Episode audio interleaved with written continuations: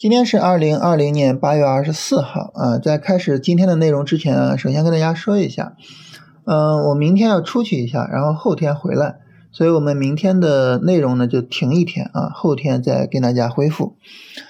呃，那说今天的走势啊，今天呢我们看到上证指数它是一个收敛的震荡啊，所谓收敛的震荡呢，指的就是早晨的时候啊，震荡幅度是比较大的啊，然后呢到中午到下午这个。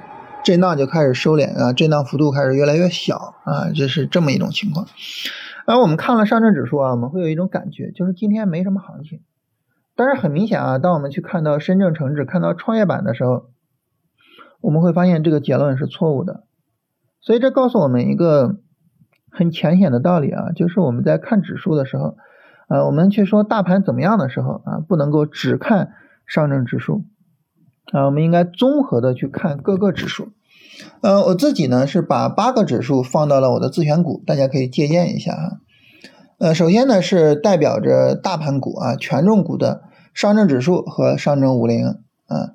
那么当他们走的好的时候呢，呃，就是说明呢是权重股走的很好啊。这种情况下呢，往往会是一种什么行情呢？叫所谓只赚指数不赚钱的行情。啊，在这种行情里边，我们盲目的看好大盘，然后去买个股，很容易吃亏啊。第二个呢是综合性的两个指数啊，分别是深证成指和沪深三百，啊，他们两个是呃兼顾了大盘和中盘啊，他们的表现呢更好的反映市场的情况啊，所以呢，一般我们看那些呃这个投资经理说自己业绩的时候啊，都会说我跑赢了沪深三百多少多少。啊，我我们没有听到哪个基金经理说我跑赢上证指数多少，是吧？啊，就是因为他们能够更好的反映市场的情况。呃，第三组呢是两个反映小盘股的啊，分别是中证五百和中证一千，这两个指数走得好啊，这个时候我们买个股是比较容易赚钱的。啊，最后呢是两个板块啊，分别是中小板和创业板啊，就是他们两个的指数啊，我会同时看这八个指数来总体上去看市场的情况啊，大家可以借鉴一下。那我们就拿一个综合性的指数来说啊，我们跟大家来聊一聊啊，关于今天市场的情况啊，比如说我们拿深证成指来说一下啊，它是比较综合性的。那么深证成指呢？呃，我们去看它的这个走势的时候，我们会发现呢，今天早晨这个急跌啊，尽管跌得很厉害啊，高开然后大跌，但这是一个买点。这买点怎么来的呢？我们看三十分钟图啊，三十分钟上呢，你首先呢就是呃八月十八号啊，一直跌到八月二十号啊，这是一个三十分钟下跌啊，然后呢这个周五早晨的半小时是一个三十分钟上涨，然后后边呢又是一个三十分钟下跌。而这个三十分钟下跌过程中呢，在今天早晨的时候，尽管它是一个急跌收阴线啊，但是呢，它并没有跌破呃周五下午的低点，所以带来了一个买点啊，这个地方是可以买的。好，这儿就有问题了啊，这个问题是非常值得跟大家详细讨论的。什么问题呢？就是急跌大跌，但是这是一个买点，那这个买点我要不要进场？哎，这是一个非常重要的问题啊！如果说我进场，那这个地方是急跌啊，是吧？它很可能延续下跌啊。但如果我不进场，那这是一个买点啊，它后边有可能上涨啊。那怎么选择呢？那这是一个问题。那这个问题怎么去处理呢？啊，我们简单的跟大家从几个方面聊一下啊。首先呢，我们就聊说这个从从个人处理上，从这个。呃，交易的这种我们对待交易的态度上啊，第二个呢，跟大家聊一聊关于大盘跟个股的这个关系啊，最后一个呢，跟大家聊一聊交易级别啊，我们从这三个角度去聊一下。首先呢，我们来聊第一个角度啊，就是关于这个技术成长啊，关于交易能力的成长这个问题，就是交易能力的成长这个方面呢，有很多东西呢，它是属于呃知识性的啊，或者是常识性的。啊，那么这种东西呢，我跟大家一说，啊，大家马上就能够呃学会，并且呢，马上就能够应用啊。比如说刚才说，呃，你要去看多个指数啊，一说大家马上就能够会用。但是有些东西呢，它不是这样的，有些东西呢，它属于经验性的啊。这种经验性的东西呢，只能够靠自己去积累经验，然后呢得到不断的能力的提升，没有其他的任何办法。比如说今天早晨这个买点你要不要买？这种呢就属于临场判断性的东西，它就属于是经验性的。这种经验性的东西呢，没有任何人能够告诉你他应该怎么去做，只能够自己去积累自己的这个经验，自己去得到自己的个性化的处理方案。啊，你说老师你是怎么处理的？啊，没有用啊，我怎么处理的，跟你怎么处理啊，他们之间呢可能就是会有很大的区别，就是你的适合你的处理方式还得自己去摸索。所谓的自己摸索，它什么意思呢？就比如说啊，今天早晨啊，肯定你看着这个急跌，你心里面会有一些想法，你把你这个想法记录下来啊，我当时是怎么想的啊？你比如说，假设我我空仓啊，我看了这个急跌，哎呀，我心里边特高兴特爽，但是呢，我完全没有想这是一个买点这回事儿，这就说明什么呢？这就说明我们在看盘的时候呢，嗯更多的去关注自己的情绪，而不是市场走势本身。对吧？那这事儿我们以后就要去注意一下啊。但是如果说呢，我看到了这是一个买点，但是呢，我考虑到啊这是急跌啊，所以呢不能买。那这个时候说明什么呢？说明哎急跌不能买。那什么情况下能买？我后面为了能买，我要去等什么条件？有吗？没有，没有说明什么？说明你的条件不够完整，对吧？那这个时候呢，只有当我给出来说能买，为什么能买，不能买，什么情况下买这种完整的答案的时候，就说明我的临场处理没有基本问题了。好，这是第一步就完成了啊，临场处理没有基本问题。完成这一步之后呢，那么这个时候我就开始去总结，比如说每次出现这种情况，我都认为能买，那这个成功率怎么样啊？操作效果怎么样啊？是吧？效果好我就维持，效果不好我就得想想这是怎么回事儿啊？这个我我我怎么每次碰到这种行情我就处理不好呢？那以后这种行情我是不做了，还是我换另外一种处理方式试一试呢？对吧？你看这样的去总结呢，你就能够不断的把这种行情处理得更好啊。无论你是踢掉它不做，还是换交易方式，都比你盲目的按照一种不好的方式去处理会更好一点。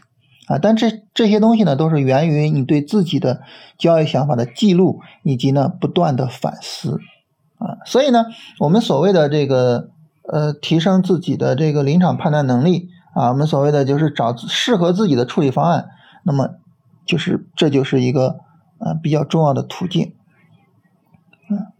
当我们做好这些事情之后啊，我们就能够做到就是更好的去对市场做实时的处理。啊，就是市场的实时走势是一个什么样的实时走势，然后呢，对应着我应该对应一种什么样的实时处理方式。我们想哈，你实时的判断市场，实时的处理这个东西叫什么呢？我们通俗意义上呢，就叫做盘感啊。那大家听人讲盘感啊，听人说盘感这个词儿，肯定听了无数遍了。那什么叫盘感呢？说不清楚是吧？那对于我们来说呢，盘感这个东西呢？它是切切实实存在的，同时呢，它是通过我们勤学苦练而得来的啊，这并不是一个神秘主义的东西啊。这个事儿呢，我们可以通过这个跟大家去明确一下，所以这样呢，大家就能够知道哦，那我也需要通过勤学苦练，能够更好的去帮助我树立一个更好的盘感啊，能够更好的说我在临场判断的时候也能够做出来准确的判断，对吧？这就好比什么呢？我们打篮球时候的手感啊，你手感好了，怎么投怎么进；手感不好，怎么都投不进，对吧？那怎么样能够获得比较好的手感呢？就是勤学苦练，是吧？你除了练习，没有其他的什么办法啊。这是呢，我们跟大家聊一聊第一点啊。第二点呢，就是聊一聊大盘和个股的关系，就是大盘它是这样急跌的。但是，是不是四千个股票，每个股票都是这样急跌呢？是不是你的股票池里的所有的股票都是这样急跌呢？是不是你准备买的，比如说你你你你准备买十个股票，是不是这十个股票都是这样急跌呢？如果说不是，如果说有的股票它就是不跌，就是跌不动，甚至是它是涨的，那你说那，你你是不是就买这些股票就完了？对不对？没必要跟大盘去较劲嘛。嗯，我们做交易呢，你最终做的还是个股。只要是你能够判断说大盘这个地方有买点，大盘这个地方市场有抵抗，大盘这个地方有可能会有一波上涨，然后啊，然后那么我去找力度小的，我去找适合能做的个股，我去做个股，这样就可以了，对吧？这样就可以了，啊，所以呢，就是呃，我们把我们的关注点呢，更多的放在我们的个股上，大盘呢，它是一个背景。所以我们在关注大盘的时候呢，呃，我们关注的更多的是一些宏观面的东西，或者说更关关注的是一些呃粗略的呃大面上的啊不求甚解的那种东西，不要把大盘看得太细。当我们把大盘看得太细的时候，呃，有些行情你会发现不好处理啊。那你应该把谁看得细一点呢？把你的自选股看得细一点啊，把你的股票池看得细一点啊，你最后。